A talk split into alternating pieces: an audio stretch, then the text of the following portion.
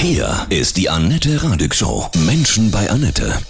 Heute mein Gast Matthias Engst von der Rockband Engst. Guten Morgen, Matthias. Grüße dich. Schönen guten Morgen. Das neue Album ist draußen mit einem wunderbaren Titel. Irgendwas ist immer. Und muss ich sagen, das ist ein so schöner Spruch. Mein verstorbener Lieblingskollege hat immer gesagt, jeden Tag eigentlich, irgendwas ist ja immer. Und es stimmt ja auch. Ja, Ist so. ja. so positiv sowie negativ. Es ist eine pure Lebenswahrheit. War das auch euer Ansatz? Absolut, absolut. Also das ist natürlich immer total schwierig, äh, so, einen, so einen Titel für so ein Album zu finden. Und ähm, das Album ist so ab der Corona-Zeit entstanden, da haben wir angefangen zu schreiben. Und ähm, es gab halt immer, also immer wieder wirklich irgendwelche Stolpersteine auf dem Weg zu diesem Album. Ne? Also ob es halt irgendwie Corona war, dann hatten wir familiär, beruflich alle ziemlich viel um die Ohren. Und ähm, das Album ist ja auch tatsächlich äh, sehr autobiografisch. Ähm, wenn man es durchhört, dann sind es so die kleinen und großen Probleme im, im Alltagsleben. Und äh, am Ende ja, war der Name so schnell gefunden, weil ich wirklich, da, also immer wenn es irgendwie darum ging, wann machen wir das, wann machen wir dies, wann das, ach, irgendwas ist immer. Ja. Und dann dachte ich so, okay, das ist es einfach auch. Ja, Megatitel, wirklich. Eure Texte sind wunderschön. Ihr macht einen wirklich schönen Rock-Sound. Ja, da ist alles drin, finde ich. Eure Geschichte ist sehr interessant. Du und ihr habt mal einen Song-Contest gewonnen, ne? Und dann kam aber alles anders. Also ähm, 2015 war es so, also da gab es die Band Ängst noch nicht, bin ich äh, in so eine Castingshow pro 7 reingerutscht. So, ne? Jetzt wird's, es gibt dann immer äh, böse Zungen, die dann so, ja, hier und äh, macht hier einen auf Rock'n'Roll und Punk und so, ne? Und ähm, da hat die Presse schon öfters mal versucht, mir so, so einen Strick draus zu ziehen. Äh, kann ich aber ganz schnell entkräften. Und zwar war das für mich damals einfach ein super Angebot, mit Musik in Barcelona in der Villa ähm, einfach schnell viel Geld zu verdienen. Und äh, du musst dir vorstellen, ich komme aus der sozialen Arbeit und ähm, dann einfach kriegst du das Angebot, dass du, sag ich mal, in einer Woche äh, so viel verdienst, wie du sonst als Sozialarbeiter äh, sonst in einem Monat verdienst. Ähm, da habe ich gesagt, klar, mache ich so. Ne? Ging mir, ging mir aber absolut gar nicht darum, das Ding zu gewinnen, weil, also die Weitsicht hatte ich damals wirklich schon, dass 2015 keiner mehr mit einer Castingshow irgendwie den großen Clou landet. Und ähm, ja, bin dann da halt auch reingerutscht, habe mich da auch nicht mal beworben, sondern das wurde, ich wurde dann wirklich angefragt, weil da jemand abgesprungen ist und äh, habe das dann mitgemacht. Das ging dann aber auch fast drei Monate. War eine unfassbar geile Zeit. Also äh, ich habe krasse Leute getroffen. Wes Borland war dabei von Limp Bizkit. Äh, Wow. mein, mein Schlagzeuger Juri, den habe ich dann auch noch durch einen Zufall äh, äh, in die Show reingeholt, weil dann noch jemand ausgefallen ist. Der war dann unter anderem äh, in LA und hat mit Tommy Lee von Mötley Crüe halt irgendwie zwei Tage gefeiert und Schlagzeug gespielt. Es war wirklich äh, einfach eine geile Zeit und man hat einfach ein bisschen Kohle gemacht, so, ne? Was ja einfach als junge, ambitionierte Band einfach das ist, was dir oftmals fehlt. Ja, völlig Und, ähm, legitim. Punkt. Also Voll, dich, voll, ja. so, ne? War dann aber am Ende äh, große äh, Fiasko, äh, da habe ich die Scheiße gewonnen. So. das war so, so, Mist, das war doch gar nicht der Plan. Und bin dann, hab dann da irgendwie so ein Vertragsalbum gemacht, das ist auch nie rausgekommen. Ähm, die Band, die da am Ende rausgekommen ist, das war auch null meins. Also das äh, hätte auch nicht funktioniert. Ne? Also der Spirit der Band äh, war nicht das, wo, wo ich jetzt wirklich hintergestanden hätte. Und dementsprechend hatte sich das erledigt, bin dann aus dem Vertrag auch relativ fix rausgekommen. Und muss aber ehrlich sein, ähm, ich war dann aber auch durch eigentlich mit dem Thema Musik. Also für mich selber war das dann, man hat da sehr viele Einblicke bekommen in die Industrie und ähm, das hat mir dann so wirklich die letzten romantisch verklärten äh, äh, Blicke auf, auf, auf Musik machen genommen, weil es geht halt viel um Geld, es ist ein riesen Haifischbecken und irgendwie hatte ich das Gefühl, es geht eigentlich gar nicht mehr darum, ob du ein ambitionierter Künstler bist, der gute Musik schreibt, sondern eigentlich wer kennt wen und wer verkauft sich äh, ja, wer verkauft sich halt einfach an diese Industrie. Ne? Und ähm, habe dann so drei Monate oder so gar keine Musik mehr gemacht und habe dann aber gemerkt, dass ich in so ein ganz krasses Loch gefallen bin. Also das ist wirklich so mit äh, ja, Depressionshauch, äh, viel Alkohol und habe sonst im Alltag mindestens zwei, drei Stunden Gitarre am Tag gespielt und Songs geschrieben und gesungen und das ist komplett weggefallen.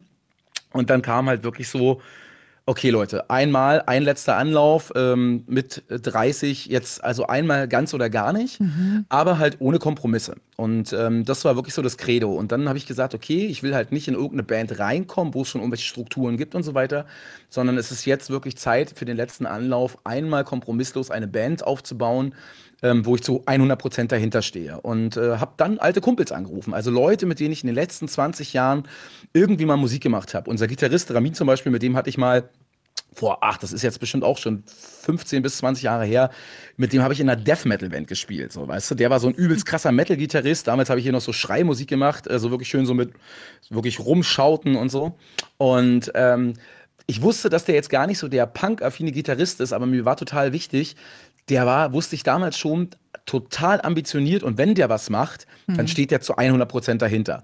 Juri, unser Schlagzeuger, der hatte in meiner Band davor schon äh, Bass gespielt das war eh klar, mit dem bin ich seit 20 Jahren befreundet, ähm, genau dieselbe Kiste. Und äh, dann haben wir ja noch ein, ein fünftes Bandmitglied, der kein Instrument spielt, und zwar unser Tourmanager Tommy. Ähm, den, mit dem bin ich auch seit 20 Jahren befreundet und ähm, das war eh klar, dass der Teil von diesem Projekt wird und nicht nur irgendwie ein Tourmanager ist und so das Mädchen für alles, sondern wenn, dann ist der auch festes Bandmitglied, auch ohne dass er ein Instrument spielt. Und dann gab es natürlich am Anfang noch ein paar andere Musiker, wie das so ist. Ähm, dann sondiert sich das natürlich so über die, über die Zeit aus, weil natürlich ist es am Anfang immer leicht zu sagen, ey, klar, zu 100 Prozent und das hat oberste Priorität. Aber wenn man dann wirklich an diesen Punkt kommt, dass du mal einen Job kündigen musst oder dass du deiner Familie sagen musst, ey, es tut mir leid, wir können jetzt hier gerade nicht in Urlaub fahren, weil wir fahren auf Tour und so weiter. Wenn du dann wirklich an diesem Punkt bist, dann trennt sich so ein bisschen die Spreu vom Weizen. Das ist bei uns auch so passiert. Und dann kam, glaube ich, 2018 Chris dazu, unser Bassist. Ähm, und seitdem sind wir halt auch in dieser festen Konstellation. Und das wird auch so bleiben. Also diese Band ist so, wie sie ist, einfach, das ist halt Ängst. So, das ist mhm. diese Band, wir funktionieren unfassbar gut. Und äh, ja, so ist das halt entstanden. Und dann haben wir wirklich lange und hart gekämpft, obwohl wir sehr, sehr viel Gegenwind hatten. Und ähm, jetzt kommt das dritte Album oder ist jetzt ja schon raus. Und ähm, es, es äh, hat sich doch gelohnt, über einige Hürden zu gehen. Der Erfolg gibt euch recht und ihr seid jetzt auch auf Tour. Genau. Der aktuelle Song Geschichte schreiben. Sehr schön. Erzähl mal, wie ist der entstanden und worum geht es? Der hat einen sehr intimen Background. Ähm, mein mein Vater, der, also meine Eltern haben einen sehr hohen Stellenwert in meinem Leben. Und äh, mein Vater hatte jetzt eine große Herz-OP, ähm, war, hat auch alles gut überstanden, aber es sah halt eine Zeit lang nicht so gut aus. Und ich gehe jetzt auch so langsam auf die 40 zu. Und das ist so, naja, dann fängst du schon an, auf so ein, über so ein paar Sachen im Leben nachzudenken, so, ne, so, ich sag mal, so ist ja auch eine Textpassage in dem Song, äh, es ist Halbzeit im Leben. Und dann machst du schon so ein, Resümee. So, ne? Du guckst zurück und, und denkst so, okay, also der Mensch, den ich da jeden Tag im Spiegel sehe, bin ich da stolz drauf? Oder gibt es irgendwie Handlungsbedarf? Äh, bin ich glücklich? Das ist ja auch so eine Frage, sich das ernsthaft mal die Frage zu stellen, bin ich glücklich und was macht mich glücklich? Und an dem Punkt kam ich. Das war dann irgendwann, ich habe den Text äh, irgendwann mitten in der Nacht geschrieben, war noch vielleicht ein, zwei Whisky und ein bisschen Sentimentalität im Spiel. Macht nichts. Ähm, mhm. Und ähm, so ist das halt gekommen. Und ich dachte mir so, ey, sicherlich hier und da im Leben vielleicht mal falsch abgebogen, aber prinzipiell bin ich sehr, sehr zufrieden mit dem, was ich in meinem Leben geschaffen habe und wer ich bin und auch meine Freunde genauso. Ne? Und, ähm, und ich dachte mir, das ist vielleicht mal Zeit, einen Song zu machen, der so zwar so ein Stück Melancholie hat, aber auch wie so eine Motivationshymne ist. Es ist nie zu spät, ob 16 oder 60 irgendwie Fußabdrücke im Sand zu hinterlassen. Und äh, wir gehen ja nun mal alle den Weg des Irdischen. Aber ich glaube, am, am letzten Tag dann irgendwie doch sagen zu können, ey, irgendwie es war nicht alles richtig, aber es war eine geile Zeit und es war schon gut, wie es war. Ich glaube, besser kann man von dieser Welt nicht äh, abtreten. Und dafür und für dieses Gefühl ist der Song Geschichte schreiben da. Du kennst ja viel von dieser Welt, denn du bist Streetworker, Sozialarbeiter in Berlin. Bist du das noch nebenbei jetzt? Ich leite seit sieben Jahren äh, ein Jugendzentrum in Marzahn, Berlin. Mhm. Das mache ich aber nur noch auf Teilzeit. Mhm. Also weil einfach jetzt die Musik so viel Raum auch eingenommen hat, äh, dass ich jetzt in Vollzeit das nicht mehr machen könnte. Und äh, da siehst du natürlich wirklich eine ganze Menge. Also mhm. ich habe aber schon immer, muss ich dazu sagen, schon immer im sozialen Bereich gearbeitet. Also meine Erstausbildung habe ich in der äh, Psychiatrie gemacht, habe dann irgendwie in der geschlossenen gearbeitet, im Krankenhaus gearbeitet, äh, später auch im Kinderheim gearbeitet.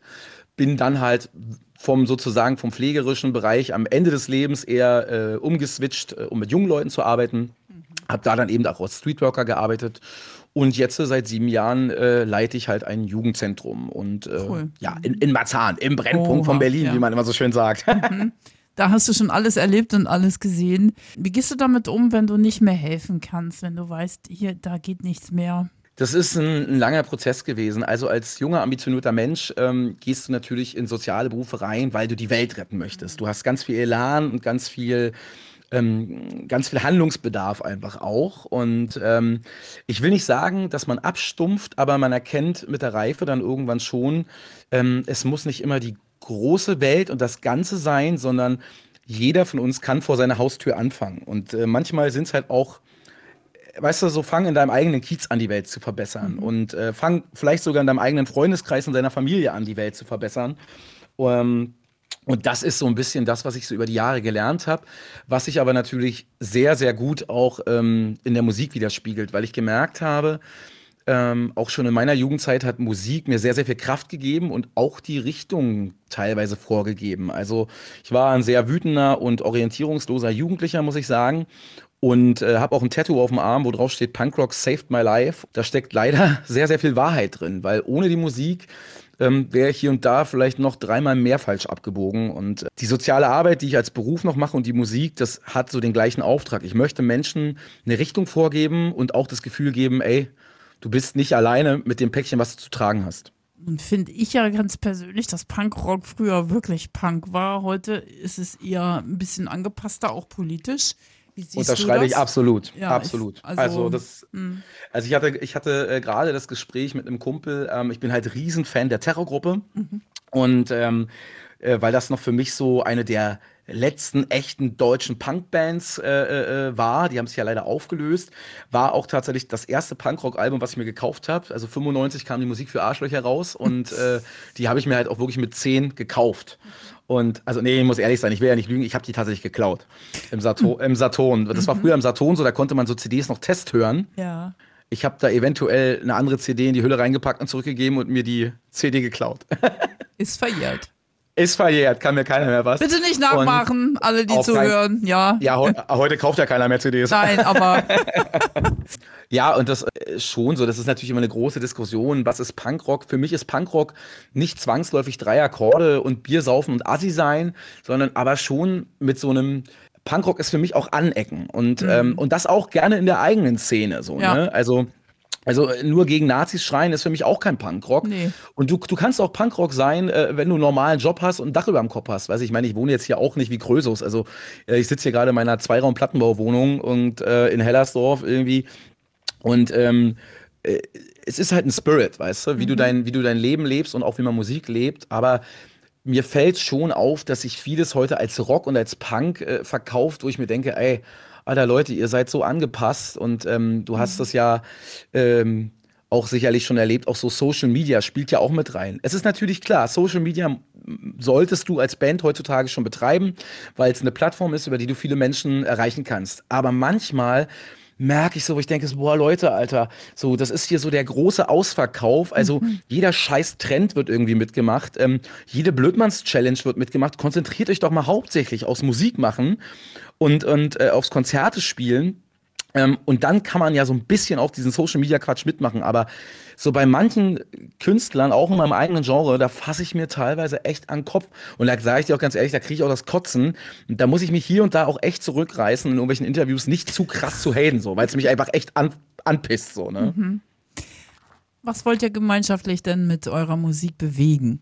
Ja, also ich glaube, ich glaube, da sprechen unsere Songs ähm, auch ganz gut für sich. Wir wollen ähm, vielleicht die Leute so ein bisschen mit der Nase auf gewisse gesellschaftliche Probleme stupsen. So, das sind dann eher so die gesellschaftlichen Themen. Ein Song auf der neuen Platte, äh, zum Beispiel Blut auf dem Asphalt, da geht's halt einfach um das Thema Obdachlosigkeit und speziell Gewalt gegen Obdachlose und darüber hinaus einfach auch ähm, Gewalt und Ausgrenzung für ja, Schwächere in der Gesellschaft. Obdachlose stehen in dem Song, sage ich mal, stellvertretend dafür, weil es halt einfach ein Thema ist, was viele von uns vielleicht nicht so sehen, was aber einfach immer größer und krasser in der Gesellschaft wird. Also ja. selbst bei mir in einem Randgebiet von Berlin habe ich vor drei Jahren kaum Obdachlose gesehen, kaum Bettler. Ähm, das ist einfach mittlerweile jetzt gang und gäbe geworden, dass auch hier im Randbezirk von Berlin ähm, die Situation so aussieht wie im Stadtkern. Mhm. So, ne? Also die Sparkassen sind voll mit Schlafsäcken mhm. und Leuten, die da jetzt gerade zur Winterzeit hin äh, Obdach suchen und ähm, auch Gewalt gegen solche Leute. Aber wir haben natürlich auch Thematiken, die halt sehr, sehr autobiografisch sind, wo es wirklich viel um unser und mein Leben im Speziellen geht. Und da wollen wir den Leuten einfach nur sagen, ey, ähm, es sind natürlich Thematiken, die uns alle betreffen. Ob es der Umgang mit Drogen und Alkohol ist, ist ob es manchmal so eine gewisse Verzweiflung an, an gesellschaftlichen äh, Problemen, Alltagsproblemen ist oder auch der ganz klassische Liebeskummer. Und ähm, den Leuten einfach so auf die Reise mitzugeben, alle, ihr seid nicht alleine damit. Und ähm, manchmal ist es einfach auch gut, einen Song zu hören, zu sagen, ach krass, guck mal, denen geht's genauso und äh, in dem Song finde ich mich gerade wieder. Und das gibt halt auch Kraft. Und äh, da kriegen wir so unfassbar schöne Nachrichten teilweise von den Leuten, ähm, wo mir auch immer wieder aufs Neue bewusst wird, was wir eigentlich auch für eine Reichweite haben und vor allen Dingen auch für eine Verantwortung auch teilweise. Und äh, wir haben jetzt gerade einen Song rausgebracht, der heißt Kopf hoch. Ähm, also da haben mir Leute geschrieben, ey, letztes Jahr äh, war ich kurz vorm Sterben, hatte schwere Krankheit und dies und das und da ist ein Freund verstorben und ein Partner und das waren echt schwere Zeiten und so weiter. Aber euer Song, der hat mich zu Tränen gerührt und hat mir irgendwie krasse Motivation gegeben, weiterzumachen. Und das, also das, also was, was willst du als Künstler mehr äh, erreichen, als, als Menschen Kraft und Motivation zu schenken? Das ist ein Riesenprivileg. Ganz toll, ja. Und ich denke, das, es klingt auch so echt, weil ihr das alles schon erlebt habt. ja, also das ist tatsächlich so, ohne, ohne sich da so äh, in den Vordergrund zu spielen. Und äh, sicherlich äh, äh gibt es viele Bands, die sagen, ja, sie sind äh, äh, sehr echt, sehr real und so weiter. Aber ich glaube, es ist immer schwierig, das über sich selber zu sagen, aber ich glaube, wir sind sehr, sehr echt. Und wir wären auch öfters auf unserem Werdegang leichter gefahren, wenn wir mit gewissen Themen äh, auch hinterm, äh, hinterm Vorhang gehalten hätten. Aber ähm, wir sprechen halt eben auch gewisse Thematiken an, ähm, die vielleicht auch unangenehm sind. Mhm. Und äh, ja, und wir haben halt auch viel erlebt. So, ne? Also keiner von uns ist jetzt äh, mit einem goldenen Löffel irgendwie im Arsch, sag ich mal, groß geworden. Ja, und auch früher auch das härtere Pflaster in Berlin erlebt. So, ne? Also mhm. Also ich bin auf jeden Fall Stammkunde beim Zahnarzt. Ich lasse mir gerade mein ganzes Plaster neu machen, ey. Mhm. Was war das Schlimmste, was du je erlebt hast? Vor, das muss jetzt 13, 14 Jahre her gewesen sein, äh, wurde ich tatsächlich von äh, Neonazis überfallen. Und äh, die haben bei mir im Haus gewohnt und haben äh, mich und meine damalige Lebensgefährtin äh, nachts überfallen und haben erst mich komplett krankenhausreif geschlagen und dann meine damalige Partnerin. Und ähm, das war schon krass. Also das war schon, weil da ging es dann wirklich um Leben und Tod. Und ähm, gab dann noch eine große Gerichtsverhandlung. Das ging mir persönlich sehr nah. Da habe ich auch lange gebraucht, äh, auch mit therapeutischer Hilfe, das zu verarbeiten und äh, wollte aus meinem Bezirk wegziehen, habe mich dann dafür entschieden, in meinem Bezirk zu bleiben. Das, das war heftig so und äh, habe es dann aber auch überstanden. Aber das war schon so auf dem, auf dem harten Pflaster auf jeden Fall eine der, hart, also der sehr harten Geschichten. Ja, die Musik deine hilft dir ja auch dabei, ne? Dann das Absolut. weiter also ich zu verarbeiten. Unfassbar, unfassbar viel äh, tatsächlich aus der Zeit äh, wurde auch in Engst-Songs verarbeitet, ja. Warum ist das passiert? Weil du die einfach getriggert hast? Ja, also man hat natürlich optisch schon absolut ins Feindbild gepasst, so, ne? okay. ne? Hm. Und ähm, das waren einfach besoffene Neonazis, die halt mhm, einfach, die haben stimmt. Ventil gesucht. Ich habe halt super ins Bild gepasst. Das Problem war halt nur, die haben halt bei mir im Haus gewohnt auch. Mhm. Und ähm, das heißt, ich musste innerhalb von kürzester Zeit auch umziehen. Und ähm, also das war äh, wirklich eine krasse Zeit. Bin dann auch fast ein Jahr lang nicht ohne Messer in der Tasche aus dem Haus gegangen. Ähm, fast keine Bahn gefahren oder so, immer nur abends mit Taxi irgendwie nach Hause. Also auch wirklich so äh, auch Angst im Alltag wirklich bekommen. Und ich war nie so ein ängstlicher Typ. Haha, Ängst. Das war, das war krass. Aber auch das, auch das hat man irgendwie überlebt. Berlin ist auch ein hartes Pflaster schon immer gewesen, aber jetzt ist es richtig krass, oder? Täuscht das? Naja, ich glaube, ich glaube, jede Großstadt hat seine Ecken. Hm. Ich sag mal so, du kannst auch im Villenviertel überfallen werden und äh, hm. oder ausgeraubt werden oder Schlimmeres. Es ist natürlich schon so, dass der Osten von Berlin, der war schon seit Mauerfall war das ein hartes Pflaster. Du hast hier, sag ich mal, relativ hohe Arbeitslosigkeit gehabt. Das hat sich auch bis heute so durchgezogen. Ähm, ähm, äh, wir hatten nach dem Mauerfall hatten wir hier das Problem, dass halt hier extremer Rechtsruck war. Also wirklich, das war meine Jugendzeit. Ich hatte so mit 14 lange Dreadlocks, bin aufs Gymnasium gegangen. Und also das war regelmäßig so, dass ich eigentlich äh, von der Schule nach Hause gerannt bin, so, ne? Weil immer wir hatten nichts gegen jeden, aber ich jetzt keine, keine Schubladen aufmachen, aber wir hatten halt eine Hauptschule gegenüber. Da waren dann halt klischeemäßig eher so die Faschos. Mhm. Und das war halt gang und gäbe, dass man sich dann halt am Bahnhof, äh, haben die da auf einen gewartet und dann gab es da halt auch mal richtig eins aufs Maul. Das hat sich dann über die Jahre natürlich verändert. Die haben hier viel gemacht in Berlin, ähm, auch durch die Migration äh, von den ganzen, von den ganzen äh, Kriegsflüchtlingen und so weiter hat sich natürlich auch viel am Stadtbild getan. Ähm, das ist auch bei mir im Bezirk viel mehr Multikulti geworden, was leider aber dazu geführt hat, es gibt immer noch genauso viele Faschos hier. Die rennen halt nur nicht mehr mit Bomberjacke und Springerstiefeln rum, sondern das ist so dieser, weißt du, dieser klassische AfD-Wähler. Ähm, der, sage ich mal, aussieht wie eigentlich Durchschnittsbürger. Ähm, in den Köpfen ist es noch genauso und zusätzlich hast du natürlich noch mehr das Problem gekriegt, dass halt viel mehr gesellschaftliche Probleme einfach noch am Start sind. Also es ist in den Großstädten natürlich so, du hast einen riesen Wohnungsmangel, du hast einen riesen Mangel an Sozialarbeitern und Lehrern. Also einfach die Leute, die halt auch wichtig sind, gerade junge Leute zum Beispiel in Bahn zu lenken und auch von der Straße wegzuholen, um eben halt auch ähm, Gewalt und sowas vorzubeugen, die Leute fehlen halt. Und die fehlen teilweise viel, viel krasser als noch wie vor 20 Jahren. Ich persönlich muss schon sagen, es ist ein hartes Pflaster äh, in, in Berlin. Ich würde aber jetzt nicht unterschreiben, dass es jetzt krasser ist als früher. Es ist, glaube ich, konstant schon auf dem gleichen Level geblieben. So, ne? Es ist überall kocht es Krieg und, und Krieg untereinander im eigenen Land, überall. Was sagst du dazu? Hast du äh, Hoffnung, dass die Welt eines Tages dann doch eine bessere wird? Also, tja, das ist jetzt natürlich äh, der absolute Real Talk. Also, ich sag dir, es hat einen Grund, warum ich keine Kinder habe. Also, ich arbeite mit Kindern ähm, und ich liebe Kinder, aber ich ähm, bin äh, nicht so guter Dinge tatsächlich, dass das große Gesamte sich irgendwann zum Besseren äh, wendet, weil allein, was ich jetzt hier in den letzten zehn Jahren so allein im eigenen Land erlebe und, und täglich die Nachrichten schaue, das, äh, das demotiviert mich ganz, ganz krass äh, an die große Rettung der Welt zu denken. So, ne?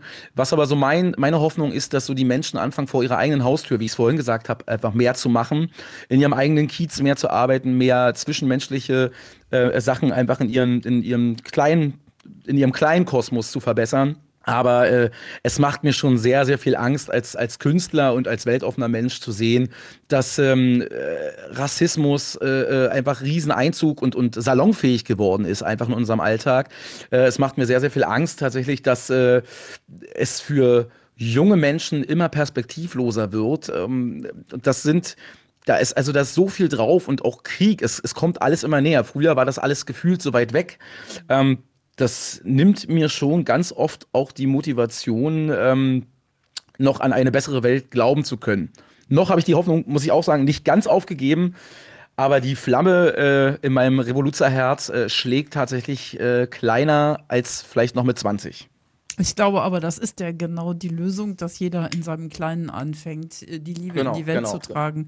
Es gibt doch diesen schönen Satz, weißt du, so äh, 100 äh, Ameisen irgendwie können mhm. mehr tragen als ein großer oder so, irgendwie sowas. Genau. Ich kriege das ja nicht zusammen, aber, ja. aber so, wenn, wenn jeder einfach bei sich schon in seinem Mikrokosmos anfangen würde, ja. Dinge zu verbessern und äh, auch, auch dieses so, die, also gerade die Leute, die immer über das große Ganze meckern, so, die sagen, ja, und hier, da nehmen die uns die Arbeit weg und da wird nichts für Jugendliche gemacht und bla bla. Da sage ich doch aber, ja, aber wo kannst du denn anfangen? Wo kannst du denn ehrenamtlich zum Beispiel was vor deiner Haustür machen? Mhm. Wann hast du das letzte Mal irgendwas Kleines gemacht für die Gesellschaft, wo du, weißt du, wo du einfach die Welt ein Stück weit besser gemacht hast? Und so, so klein, so klein die Tat auch ist, sage ich mal so, weißt du? Und da sollte man anfangen und äh, die Menschen halt einfach wieder ein bisschen sensibilisieren und auch, auch einfach ein bisschen ein Stück menschlicher wieder zu machen. Das war ein schönes Schlusswort, Matthias. Jetzt können wir euch natürlich auch on Tour besuchen, mitfeiern. Ja. Sagst du mal schnell die Tourdaten noch? Also wir sind ab dem äh, 9.11. auf Tour, am 9.11. in Wien, am 10.11. in München, am 11.11. in Stuttgart, am 12.11. in Zürich, am 17.11. in Hannover, ähm, am 18. 11. in Düsseldorf, am 19.11. in Hamburg, am 23.11. in Frankfurt, am 24.11. in Leipzig und am 25.11. in Berlin. Dazu muss ich allerdings sagen, Hannover, Düsseldorf und Frankfurt sind bereits ausverkauft und äh, München steht auch schon kurz vorm Sold-Out. Das ist ja prima, eine Top-News. Das, das freut mich auch. Von Herzen alles Liebe. Ja, viel Erfolg, viel Spaß, viel Freude Matthias Engst. Dankeschön.